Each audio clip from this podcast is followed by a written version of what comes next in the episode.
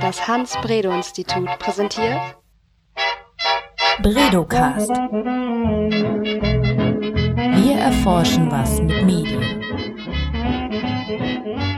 Hallo, herzlich willkommen beim Bredocast. Mein Name ist Daniela Friedrich und heute bin ich mal wieder zu Gast bei unseren Juristen. Ähm, und zwar spreche ich mit meinem Kollegen Tobias Mast. Herzlich willkommen. Hallo, freut mich hier zu sein. Tobias ist Junior Researcher für Information und Medienrecht am Hans-Bredow-Institut und ist seit August 2015 hier am Institut, promoviert hier. Darüber sprechen wir heute auch. Tobias hat Rechtswissenschaften mit Schwerpunkt Informations- und Medienrecht in Freiburg studiert. Das stimmt, ja? Genau. Super. Ich habe mich ein, ein bisschen vorbereitet auf das Gespräch mit Tobias heute und genau, also du beschäftigst dich in deiner Dissertation grundsätzlich mit der Frage, wie kommuniziert der Staat mit seinen Bürgern? Ist das so die übergeordnete Frage? Kann man das so sagen? Genau, und es geht mir eben auch darum zu schauen, was sind ganz spezifische Vorgaben, die der Staat einzuhalten hat, wenn er mit den Bürgern kommuniziert. Und ähm, da interessiert mich vor allem, was die Verfassung dazu sagt, was für Vorgaben sich also aus dem Grundgesetz direkt ergeben. Okay, ich habe in deinem Aufsatz, den ich jetzt zur Vorbereitung gelesen habe, den ich auch unter unserem Beitrag jetzt, in unserem Podcast verlinken werde, rausgeschrieben, der Staat muss sich sachlich, richtig, vollständig, klar und neutral äußern. Und dachte ich, nee, super, also das verstehe ich, aber dann kam für mich gleich die Frage auf, wer ist denn eigentlich jetzt der Staat? Mhm. Ja, also das ist in der Tat gar nicht so einfach zu beantworten, da es da einige Mischformen gibt und die Frage, was der Staat ist, eigentlich immer schwieriger zu beantworten wird, aber grundsätzlich, also den Kern des Staates macht sicherlich erstmal die klassische Staatsverwaltung aus, die also bei der Exekutive beginnt mit der Regierung und dann hinabgeht äh, bis zu einfachen Behörden, die Kommunen. Das wäre dann die Exekutive, aber es gibt ja auch noch die Judikative und die Legislative. Also dazu gehören eben auch die Gerichte, aber auch die Parlamente und auch alle Personen in ihrer Funktion als Amtswalter. Und diese ganzen Gewalten betreiben eben auch Öffentlichkeitsarbeit und kommunizieren auf andere Weise mit dem Volk. Und ja, genau diese Art von Kommunikation interessiert mich dann. Mhm. Ein Polizist in seiner Amtsausführung ist genauso Staat wie die Pressestelle der Polizei zum Beispiel. Genau, und äh, das ist auch schon die erste Problematik in dem Bereich, denn wenn die Pressestelle der Polizei kommuniziert, dann ist klar, das ist Polizei, das ist Staat. Mhm. Aber wenn eine einzelne Person äh, kommuniziert, dann ist es ein bisschen schwieriger, das so zu beantworten, denn der einzelne Amtswalter, Behördenmitarbeiter, Minister, was auch immer, ist ja gleichzeitig immer auch Privatperson. Also wir kennen Angela Merkel zum Beispiel natürlich als Bundeskanzlerin, aber sie ist ja gleichzeitig auch noch die Privatperson Angela Merkel und sie ist auch noch die CDU-Politikerin Angela Merkel. Man muss dazu sagen, die Parteien sind in Deutschland ja auch der gesellschaftlichen Sphäre zuzuordnen und nicht dem Staat. Und je nachdem, wie, wo und aus welchem Grund und in welchem Kontext sich eine Person äußert, kann es eben eine Äußerung entweder als äh, Vertreterin des Staates in diesem Fall sein oder als Privatperson oder Parteivertreterin. Und ähm, das hat ganz maßgeblichen Einfluss darauf, was für engen Bindungen die Person eigentlich bei ihrer Kommunikation unterliegt. Denn Privatpersonen können sich ja auf die Meinungsfreiheit berufen, Artikel 5 Absatz 1 Grundgesetz, und die gestattet es den Personen dann eben, sich eigentlich genauso zu artikulieren, wie sie möchten. Das muss nicht besonders klug sein, was sie sagen, es kann polemisch sein, es kann unsachlich sein, äh, man kann es anonym tätigen, man kann sich kryptisch äußern, das ist alles erlaubt. Aber wenn sich eine Person eben nicht als Privatperson äußert, sondern als Staatsvertreter, dann ähm, kommuniziert sie gar nicht auf Grundlage dieser Freiheit. Denn Grundrechte sind ja keine Rechte des Staates selbst, sondern Abwehrrechte gegen den Staat, zumindest in ihrer primären Funktion. Und das bedeutet, wenn sich Personen als Staatsvertreter äußern, ist ihnen ein deutlich engeres rechtliches Korsett geschnürt, denn sie nutzen dann Informationen als Handlungsform, wie beispielsweise auch eine Satzung, eine Verordnung oder sonst etwas eine Handlungsform ist. Hier gelten also ganz andere Rationalitäten. Es wird eine gesteigerte Rationalität und Adäquanz dann auch erwartet und das äh, spiegelt dann auch das Grundgesetz in den rechtlichen Forderungen wider das umfasst eine ganze Menge ähm, Regeln. Also was mir jetzt auf Anhieb was gesagt hat, war Meinungsfreiheit. Mhm. Das heißt, der Staat, der kann sich nicht auf in seiner Kommunikation auf Meinungsfreiheit berufen ähm, und kann äh, auch keine Meinung kommunizieren. Dann bleiben ja nur Fakten. Er kann sich nicht also da, da stimmt zunächst mal diese Differenzierung zwischen Tatsachenäußerungen und Meinungsäußerungen, die macht das äh, recht äh, alltäglich, vor allem auf Grundlage der Meinungsfreiheit. Es gibt daneben auch noch Aufforderungen und Fragen. Das okay. sind so die vier Grundtypen von Äußerungen, die man hat. Und ähm, man muss aber dazu sagen, dass diese Trennungen nicht so trennscharf sind. Zum einen, die Meinungsfreiheit äh, enthält nicht nur oder gewährleistet nicht nur das Recht, die Meinung zu äußern, sondern auch darauf bezügliche Tatsachenäußerungen, weil man die nämlich in der Praxis gar nicht so gut äh, voneinander trennen kann. Wenn ich jetzt sage, ich finde es toll, dass Usain Bolt den Weltrekord mit so und so vielen Sekunden gelaufen hat, dann ist das, äh, diese Sekundenangabe ist die Tatsachenangabe, wie ich es finde, ist die Bewertung. Mhm. Und man kann eigentlich beide Aspekte nicht voneinander trennen, ohne die Äußerung komplett äh, ja, in ihrer Sinnhaftigkeit zu zerstören. Und so ist es auch beim Staat. Der Staat hat zwar keine Meinungsäußerungsfreiheit, kann also nicht einfach jede Meinung auf jede Art und Weise äußern, wie er lustig ist, sage ich jetzt mal. Aber er muss eben trotzdem äh, Meinung äußern können, weil ohne diese Fähigkeit die meisten der Aufgaben, die er mit Informationen erfüllen will, gar nicht erfüllen könnte. Beispielsweise erwarten wir von äh, staatlichen Stellen, dass sie klassische Öffentlichkeitsarbeit betreiben, also den Bürgern sagen, was haben wir hier eigentlich gerade vor in der Behörde, was sind unsere Pläne, was haben wir geschafft, was haben wir vielleicht versäumt. Das ist ganz wichtig, dass dieser Informationsfluss besteht, weil nur dieser Informationsfluss Kontrolle durch die Bürger ermöglicht, durch die Transparenz wird aber auch Akzeptanz gesteigert etc. Und man kann aber diese Öffentlichkeitsarbeit nicht erfüllen, wenn man reine kalte Tatsachenäußerungen äh, äußern würde und sonst überhaupt nichts. Denn vieles, was eben gerade auch prognostischen Charakter hat, wird auch nach juristischer Dogmatik als Meinungsäußerung zu werden sein. Nur eben, der Staat ist da wesentlich unfreier als Private. Er kann nicht einfach jede äh, Meinung äußern, sondern er muss eben bestimmte Meinungen äußern, die zur Aufgabe gehören und ähm, er muss auch in der Art und Weise, wie er sie äußert, äh, viel mehr Wert auf rechtliche Vorgaben legen. Ja. Hm. Das klingt kompliziert. äh, gibt es da noch andere spezielle Bindungen staatlicher Kommunikation, also die jetzt? Äh ja, es gibt ganz viele. Aber gerade zum Beispiel, eigentlich jedes Grundrecht ist zum Beispiel eine Äußerungsschranke. Zum Beispiel verhindert die Religionsfreiheit, dass der Staat sagen kann, weiß ich nicht, Islam ist super und Judentum ist schlecht. Mhm. Das würde zum Beispiel nicht gehen. Das ist eine thematische Schranke.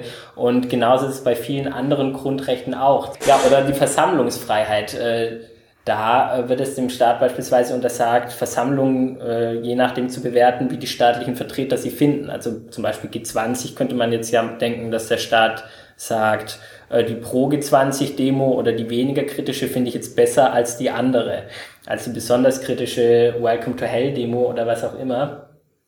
Das würde aber dazu führen, dass sozusagen der Grundrechtsgebrauch als solcher bewertet wird. Und da müsste man in einem Rechtsstaat schon ziemlich kritisch drauf schauen. Das sind also alle Schranken. Und die vielleicht wesentlichste Schranke ist die äh, notwendige Aufgabenbezogenheit der jeweiligen Behörde. Also eine Behörde hat ja bestimmte Aufgaben und die erledigt sie. Mhm. Und äh, nach denen richten sich auch die Kompetenzen. Und deswegen darf eine staatliche Stelle immer nur in dem Rahmen kommunizieren, äh, in dem auch ihre Kompetenzen liegen. Also platt gesagt, die klassische Polizeibehörde kann sich jetzt nicht zu irgendwelchen äh, gesundheitlichen Forschungsfragen äußern und die äh, Gesundheitsbehörde kann sich nicht zu klassischen Polizeisachen äußern. Der Bürger dagegen kann sich zu allem äußern, äh, zu dem er Lust hat. Mhm. Das ist so die Konsequenz des Unterschieds zwischen Meinungsfreiheit und nur einer Kompetenz zur Äußerung von Meinungen in bestimmten Bereichen. Ah, okay. Ja. Ähm, ich habe ja auch ein paar Beispiele mitgebracht, mhm. allesamt von Twitter-Accounts der Polizei aus verschiedenen Städten. Mhm. Und äh, ich werde die äh, mal versuchen vorzulesen, ja. weil das manchmal gar nicht so einfach ist. Ähm, und dann äh, äh, würde ich gerne von dir erfahren, wie du das einschätzt, diese mhm. Aussage. Also die, der erste ist äh, von der Polizei Frankfurt ähm, vom 30. Mai 2016. Und die Frage, also da steht, was für eins Question? Und dann sind da fünf Ausrufezeichen. Können und wollen wir not helfen? Und helfen, die E's sind als drei geschrieben. Äh, dann kommt Stay off DRVG Paragraph. Stay. Und also da sind ganz viele äh, Buchstaben ersetzt durch andere Zeichen, so, aber man kann es immer noch lesen. Das ist ja. Äh, ja. Also was, ich verstehe das auch nicht. Ja, also zunächst mal ist das ein ziemlich gutes Beispiel dafür, wie sich der staatliche Sprachstil eigentlich vor allem in den sozialen Medien wandelt. Gerade auf Twitter äh, agieren Polizeibehörden, aber auch Ministerien äh, ganz anders als jetzt in einem normalen Rundschreiben formulieren würden und äh, nähern sich der Jugendsprache an, Trendsprachen. Ein lustiges Phänomen ist auch, dass sie meiner Beobachtung nach vor allem dann zu besonders ausschweifenden äh, Schreibstilen neigen, wenn sie auf äh, Nutzerfragen reagieren, so wie das hier jetzt gerade auch der Fall ah ja, ist, ist wo diese Person da fragt, auch in dieser Kunstsprache, wo Gift ist, das beste Krinek in FFM, beste Grüße, also ich, anscheinend meinte irgendeine Droge, Crack oder so, und die Polizei erwidert jetzt eben diesen Stil, und ja, da ist einiges interessant, also zum einen, was ist das für ein Question, also es verwendet hier englische Wörter, weicht also insofern schon eigentlich vom staatlichen Sprachstil dadurch ab, dass die Amtssprache eigentlich Deutsch ist mhm. und das auch gesetzlich vorgeschrieben ist und äh, eigentlich natürlich auch die deutsche Rechtschreibung beachtet werden sollte. Hier wird jetzt äh, ganz bewusst äh, diese ja, ich nenne es mal Internet- oder Kunstsprache verwendet und auch ohne, dass damit irgendwie ein sachliches Informationsinteresse oder dergleichen befriedigt werden sollte. Also es wird einfach sozusagen auf dieser Witz, auf diesen Witz eingegangen und das hat dann letztlich ja nur den Zweck, ja, das Selbstbild in der Öffentlichkeit mitzuformen im Sinne von wir sind jugendlich, wir sind frech, wir wissen irgendwie, wie ihr kommuniziert und sind auch so wie ihr. Und ja, das wenn ich mir jetzt hier gerade anschaue, 200 Gefällt-Angaben, 105 Retweets, ist wohl mit diesem Tweet ja auch ganz gut gelungen. Aber man fragt sich als äh, außenstehender Beobachter natürlich schon, ob das noch das Bild von Polizei ist, das die Polizei eigentlich äh, bewahren sollte und was die meisten Bürger eigentlich von der Polizei haben. Und ob es vielleicht zu Gefährdungen im Ansehen kommt, wenn die Polizei im Internet ganz anders agiert als sie jetzt im normalen Kontakt mit den Menschen agieren würde. Mhm. Es gibt es aber noch keine Forschung zu wahrscheinlich, oder? Zu dieser konkreten Frage wurde meines Wissens nach bisher noch sehr wenig geschrieben. Es gibt zwar Artikel, die sich mit dem Sprachstil der Polizei auf Twitter beschäftigen, aber die erörtern vor allem Fragen, äh, die mit Grundrechten zusammenhängen oder mit dem Datenschutz. Äh, ich habe dazu mal vor ein paar Monaten einen kurzen Blogbeitrag geschrieben aber ansonsten gibt es da, glaube ich, wenig bisher. Ja, ja, den Blogbeitrag verlinken wir auf jeden Fall. Ist das der, den ich gelesen hatte? Oder? Genau. Ah, ja, okay. Mhm. Genau, das ist nett. Ja. ja. Gut, dann machen wir mit dem nächsten weiter. Mhm. Das ist mal hier meine. Okay. Wieder von der Polizei Frankfurt. Ähm, erstmal sind da, ähm, achso genau, vom 20. Oktober 2015, also auch interessant schon äh, zwei Jahre alt, ne? Beginnen mit Emojis, ein Auto, ein Blitz und Feuer. Lieber Marty, wie am 26.10.85 gilt auch am 21.10.2015 die STVO. Beim Anflug und Hoverboarden bitte beachten und dann Hashtag zurück in die Zukunft, Hashtag BTTF. Also äh, Back to the Future. Das ist am äh, dem Datum veröffentlicht, als äh, an dem äh, in dem Film Zurück in die Zukunft Martin McFly sozusagen ankommt in der Zukunft und darauf bezieht sich auch dieser Tweet. Also es hat mhm habe ich gesagt, null mit der Arbeit der Polizei zu tun. Das ist eigentlich nee. ein Witz. Ja, das ist was Lustiges. Ist ein Witz. Die Polizei wusste ja offenbar, dass es diesen Internet-Hype gibt und wollte dann an diesem teilhaben, beziehungsweise mhm. von diesem profitieren. Ja, ist auch wieder ein Tweet, der eigentlich kein sachliches Informationsinteresse befriedigt. Also hier wird nicht vor irgendwelchen Gefahren gewarnt, es werden keine Öffnungszeiten weitergegeben oder dergleichen, sondern er ist rein unterhaltsamer Natur.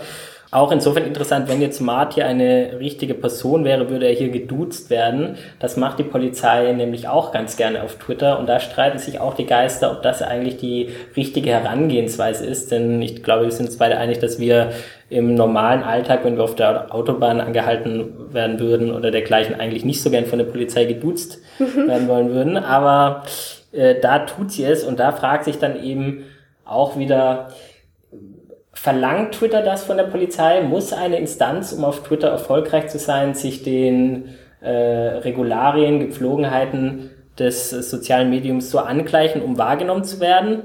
Und wollen wir eigentlich, dass die Polizei sich hier so verhält?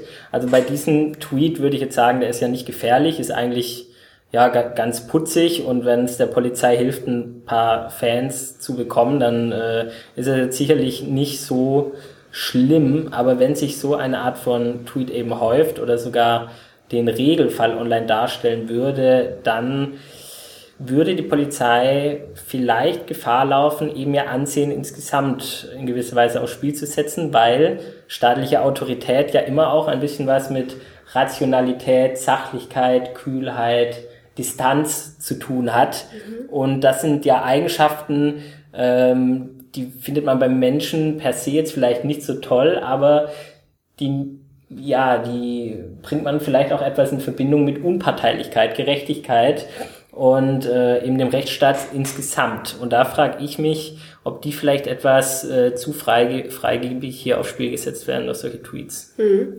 Gemessen an den Retweets und Gefällt mir Angaben, aber ein voller Erfolg, also mhm. über 1000 Retweets, 1800 Gefällt mir Angaben, also okay, wir machen mal weiter mit dem nächsten. Polizei München am 23. September 2016 schreibt, betrunkene 17-Jährige wurde gerade von ihren Eltern abgeholt. Kollegen sitzen nach Ansprache des Vaters immer noch zitternd in der Wiesenwache. Lustig. Ja, äh, finde ich auch. Hier ähm, kommt jetzt noch ein anderer Aspekt hinzu, während jetzt die letzten Tweets vor allem deswegen diskutabel waren in ihrem Sinn und Zweck, weil sie eigentlich kein Informationsbedürfnis befriedigen und andererseits nicht besonders sachlich formuliert waren, könnte man sich hier bei dem Tweet jetzt auch noch die Frage stellen, ist das überhaupt so passiert, wie das da steht? Also hört sich nett an, ja. aber vielleicht ist es ja so ein bisschen, ja, wenn nicht erfunden, dann zumindest überzeichnet. Und das ist etwas, das diskutiere ich in meiner Dissertation unter äh, der Überschrift Richtigkeitsgebot, mhm. nämlich die Frage, wie muss es eigentlich die Polizei und alle anderen staatlichen Stellen mit der Wahrheit halten, wenn sie kommunizieren? Dürfen sie, äh, wie stark müssen sie überprüfen, dass das, was sie schreiben, wirklich stimmt? Wie müssen sie agieren, wenn sie im Nachhinein herausfinden, dass etwas gar nicht wahr war, von dem sie dachten, dass es wahr ist? Und haben sie unter Umständen vielleicht sogar ein Recht zu lügen, wenn das vielleicht in einer Situation extrem wichtig wäre? Ja, zu solchen Gedanken gibt jetzt dieser Tweet hier Anlass. Ansonsten ja, hat der jetzt zumindest mal Sachbezug. Man kann sich vielleicht so ein bisschen vorstellen, wie der Alltag in der Wiesenwache aussieht. Ja, interessant sind auch die äh, Kommentare, die dann darauf äh, kommen. Eine, ein Nutzer fordert auch, äh, live in Bild und Ton zu senden. Das wäre besser als jeder Tatort. Äh, da äh, wendet die Polizei dann aber ein, dann würden wir minimale Probleme mit dem Datenschutz bekommen. Mhm. Ja, und der Kommentar zeigt ja auch schon, dass so der äh, Twitter-Account der Polizei augenscheinlich mit Tatort, Tatort also einer fiktiven mhm. Serie in Verbindung gebracht wird. Stimmt. Also hier auch wieder die Frage, Inwiefern denken eigentlich die Rezipienten, dass sie wirklich reales äh, Polizeigeschehen mitverfolgen können? Und inwiefern macht sich die Polizeibehörde vielleicht selbst durch diese Tweets zum zu einem Darsteller seiner selbst mhm. und verzerrt vielleicht die äh, reale Praxis. Ja. Mhm. Mit dem nächsten weiter. Wieder von der Polizei München. Es ist ein Bild und ein Text. Also der Text lautet sowohl on als auch offline bereits erhältlich. Achtung vor minderwertigen Plagiaten, die als Original verkauft werden. Und darunter ist ein Bild, was auf den ersten Blick aussieht wie äh, mhm. das von einer äh, Medikamentenpackung, also Tablettenpackung, und darauf steht als Medikamentennamen äh, Fakten akut. 20 Milligramm Tatsachen. Ja, also hier fühlt sich die Polizei München dann wohl dazu berufen, gegen Fake News im Internet einzuschreiten. Ist ein legitimer Belang, wenn man bedenkt, dass gerade bei ähm, Terrorvorfällen, aber auch Terrorverdacht etc. es ja immer auch wieder zu gezielt nuancierten Fake News gekommen ist, die die Polizei dann richtig stellen musste. Ich glaube, äh, als Reaktion auf so etwas ist dann auch hier dieser Tweet publiziert worden. Ja, ähm, kann man jetzt eigentlich nichts dagegen sagen, ist witzig aufgemacht. Äh, insofern vielleicht ein bisschen denkwürdig, wenn man sich an die G20 äh, Proteste äh, zurückerinnert. Da hat nämlich die Polizei Hamburg selbst einige Tweets abgelassen, die dann später dem Vorwurf der Fake News äh, ausgesetzt waren. Beispielsweise hat sie geschrieben, ich weiß nicht mehr genau, wie der Tweet ging, aber stand so etwas drin wie Vorsicht an der Holstenstraße in Hamburg, ähm, Unbekannte errichten Straßbarrikaden und werfen mit Molotow-Cocktails. Und äh, es gibt eben einige Leute, die dann dorthin gegangen sind und dort war halt gar nichts mhm. zu diesem Zeitpunkt. Da fragt man sich dann, äh, schlecht recherchiert, falscher Straßenname und wie kann es wenn es denn eine Falschmeldung gewesen sein sollte, zu solchen Falschmeldungen kommen, äh, die natürlich aus, äh, auf dem Twitter-Account der Polizei besonders gefährlich sind, weil viele Bürger diese Accounts nach wie vor natürlich als besonders glaubwürdig erachten. Denn immerhin sind das ja staatliche Akteure, die besonderen Rechtsbindungen unterliegen und die noch diese Autorität, Autorität des staatlichen sozusagen, diese Aura um sich tragen. Ja, also keine, kein schlechter Hinweis hier von der Polizei München mit den Fakten, aber man muss sich natürlich auch selber dran mhm. richten. Ne? Ja, Glaubwürdigkeit und Vertrauen. Also interessante äh, Rückkopplung wieder zu den mhm. Inhalten, die dann äh, abseits der regulären Inhalte letztendlich zu Misstrauen und führen könnte. Genau, der nächste Tweet von der Polizei Hamburg. Volltrunkener meldet sich über den Notruf. Wir verstehen leider nur Lala-Land, gehen der Sache aber trotzdem nach. Hashtag 12 Stunden 12 HPZ. Mhm. Ja, das war, ähm, yes. dieser Tweet ist im Rahmen von so einer Aktion der Polizei Hamburg entstanden, bei denen sie eben zwölf ja. Stunden ganz gezielt ähm, sozusagen alle oder besonders ja. interessante Einsätze äh, über Twitter dokumentiert haben. Mhm. Und da war der hier anscheinend auch dabei. La La Land haben sie also verstanden, passend zu der Zeit, in der auch der Hollywood-Film gerade in den mhm. Kinos war. Also auch hier wird wieder an andere gesellschaftliche Phänomene angeknüpft und sozusagen mit der Polizei in Verbindung gebracht, um selbst äh, am Internet-Hype teilhaben zu können. Ja, lustige Geschichte, fragt sich auch hier wieder, ob sie wirklich so stattgefunden hat. Ähm, nützt sicherlich dazu, eine gewisse Bürgernähe aufzubauen, wenn ähm, im laufenden Takt solche interessanten Geschichten dann äh, getweetet werden. Aber ja, mehr ist es dann auch nicht. Mhm. Und zuletzt, zu guter Letzt, äh, nochmal ein Tweet der Polizei Frankfurt. Neid, in Anführungsstrichen, ist eine Regung, die wir nicht kennen. Hunger schon. Und darunter ein, äh, ein Foto mit Nudelsalat, Laugenbrötchen, Schokoriegel, Apfel und noch ein paar Süßigkeiten. Ja, und vor allem ein einziger Schokoriegel eines bekannten Herstellers. Das äh, Stimmt. vielleicht auch aus Werbegesichtspunkten nicht ganz unproblematisch. Ja, aber wenn das jetzt das echte Lunchpaket eines Polizisten sein sollte, dann ist das ja vielleicht auch wieder ein ganz netter Einblick in den mhm. Arbeitsalltag. Nein. Ja, aber man kann auf jeden Fall viel Zeit mit diesen Twitter-Accounts ja, verbringen. Ne? Es ist äh, also sehr unterhaltsam. Ich habe das in, in meiner äh, Recherche vor unserem Gespräch jetzt auf jeden Fall gemerkt. Ich, also ich ganz persönlich empfinde das auch als positiv. Mhm. Ich, ich mag das Gefühl, dass das Menschen sind, die auch einen Witz machen, die die eben nicht so eine Autorität sind, der man sich nicht nähern kann. Früher als Kind hatte ich Angst, in eine Polizeiwache zu gehen, weil ich immer dachte, ich werde verhaftet. Man muss bei dieser Thematik auch beachten, dass ähm, wenn der Staat sich selbst auf die Fahne schreibt, qualitativ hochwertig zu kommunizieren, er das nicht nur zu Nutzen der Bürger und Rezipienten tut, sondern ja auch aus einem Eigennutz. Denn wenn wir gerade eben über Glaubwürdigkeit und so gesprochen haben, dann muss man ja beachten, Kommunikation ist eigentlich eine Handlungsform, die für den Staat insofern untypisch ist, weil wenn er beispielsweise mir ein Gebot oder ein Verbot auferlegt, durch ein Gesetz, ein Verwaltungsakt, wie auch immer, da kann er notfalls, falls ich diesem Gebot oder Verbot oder vor allem dem Verbot nicht nachkomme, könnte er das ja durchsetzen mit Polizeigewalt oder wie auch immer. Denn der Staat ist, hat ja das Monopol auf Hoheitsgewalt. Und bei allen Funktionen, die er durch Information wahrnehmen will, ist das nicht so, denn das spielt sich im Kopf ab. Und wenn der Staat auf taube Ohren stoßen würde mit seiner Informationstätigkeit, dann würden alle Funktionen, die er damit erfüllen will, wirkungslos verhallen. Er kann ja nicht die Bürger zwingen, ihm zu glauben oder zwingen, dass einen Text aufmerksam zu lesen. Das heißt, er muss anderweitig dafür Sorge tragen, dass die Leute, die sich für diese Informationstätigkeit prinzipiell interessieren, auch am Ball bleiben und das auch als äh, eine lektürewürdige Sache bei denen annehmen. Und das kann meiner Meinung nach eben nur dadurch gelingen, dass er selbst sich äh, gewisse erhöhte Qualitätsstandards auferlegt und auch nach außen hin demonstriert, dass er diese Standards ernst nimmt. Mhm. Ja. Auf der anderen Seite würde es mich erreizen, mal in so einen Twitter-Kanal reinzugucken, wenn ich mhm. erwarte, da lese ich auch mal was Lustiges. Könnte der äh, modernere Umgang mit dieser ähm, staatlichen Kommunikation dazu führen, dass mehr Menschen die Inhalte der Polizei jetzt zum Beispiel lesen oder die Informationen von Behörden, wenn man eben auch so ein bisschen Unterhaltung ähm, erwarten darf?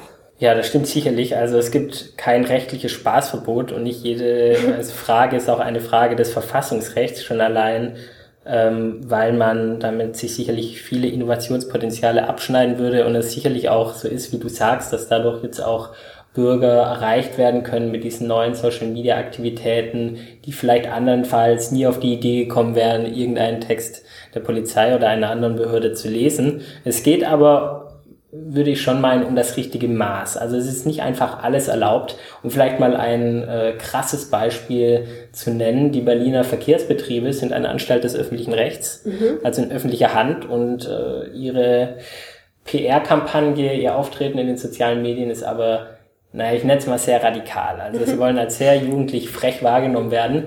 Und da ist es auch so, dass ähm, sie auf bestimmte Tweets auf Twitter reagiert haben in einer Art und Weise, die man eigentlich nicht für möglich hält. Beispielsweise hat jemand geschrieben, ihr seid ein richtiger Hurensohnverein. Und dann haben die Berliner Verkehrsbetriebe geantwortet, nein, wir sind eine Hurensohnanstalt des öffentlichen Rechts. Also ja, äh, ich will jetzt nicht sagen, dass das unwitzig ist, aber äh, das ist eben ja. schon eine Art und Weise, da würde auch, wenn das eigene Kind auf äh, so reden würde, würde wahrscheinlich Mutter oder Vater es mal ja. schimpfen. Und wenn dann wirklich ein staatliches Unternehmen so kommuniziert, ist das meiner Meinung nach eben schon hart an der Grenze. Da muss man sicherlich auch differenzieren. Es gibt zum Beispiel gute Gründe dafür, warum Verkehrsbetriebe, die in erster Linie wirtschaftliche Tätigkeiten wahrnehmen, die gar nicht so wirklich viel mit staatlicher Hoheitsgewalt zu tun haben, da vielleicht mehr Freiheiten haben sollten als eine klassische hoheitliche Behörde wie die Polizei. Mhm. Und ähm, es gibt auch andere gute Gründe, die dafür sprechen, dass man Politiker, die sozusagen zwischen den Stühlen sitzen und gleichzeitig Staatsvertreter, aber auch Parteivertreter sind, dass man in diesem unklaren Bereich auch mehr Freiheiten, Freiheiten zubilligen würde.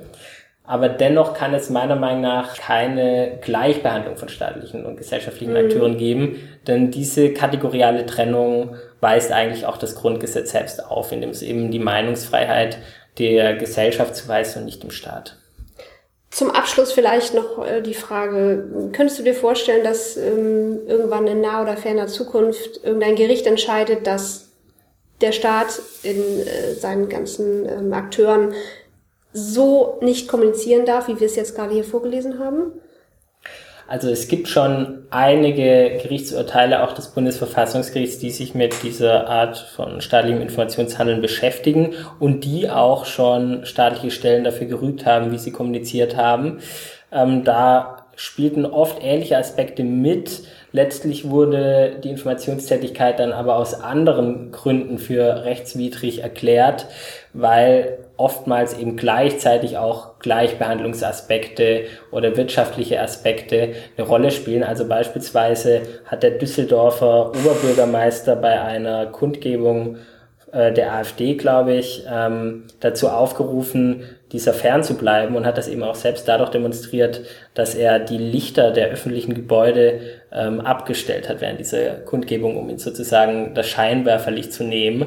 Und darin war ja auch so eine Art Kommunikation zu sehen. Das Verhalten ist dann auch vor Gericht geführt worden und dann aber vor allem aus solchen Partei, aus so parteirechtlichen Gleichbehandlungsgesichtspunkten gerügt worden, weil es eben nicht sein kann, dass man einer bestimmten Partei sozusagen das Demonstrieren verbietet und anderen nicht. Die Aspekte, die wir jetzt gerade besprochen haben, die spielen da auch mit rein, laufen aber meistens im Hintergrund mit das Sachlichkeitsgebot, an dem ich persönlich diese, die meisten rechtlichen Vorgaben, über die wir jetzt gesprochen haben, aufhänge, das ist gerichtlich anerkannt. Das hat das Bundesverfassungsgericht selbst in einer bahnbrechenden Entscheidung im Jahr 2002 sozusagen ins Leben gerufen, wird allerdings meistens nicht so explizit dann auch für verletzt erklärt.